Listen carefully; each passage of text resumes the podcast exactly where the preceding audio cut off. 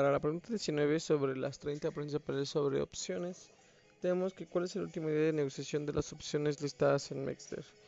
En este caso vemos que todos los contratos, el último día de negociación es el mismo día de vencimiento, es decir, el tercer viernes del mes de vencimiento para las opciones sobre acciones, ETFs y sobre el futuro del IPC, y el lunes de la semana correspondiente al tercer miércoles del mes de vencimiento para las opciones sobre el dólar.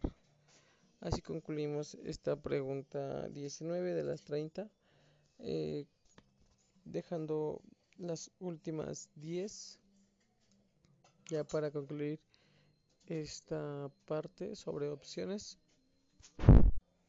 Y así damos por concluido casi la mitad eh, de las preguntas sobre el tema opciones.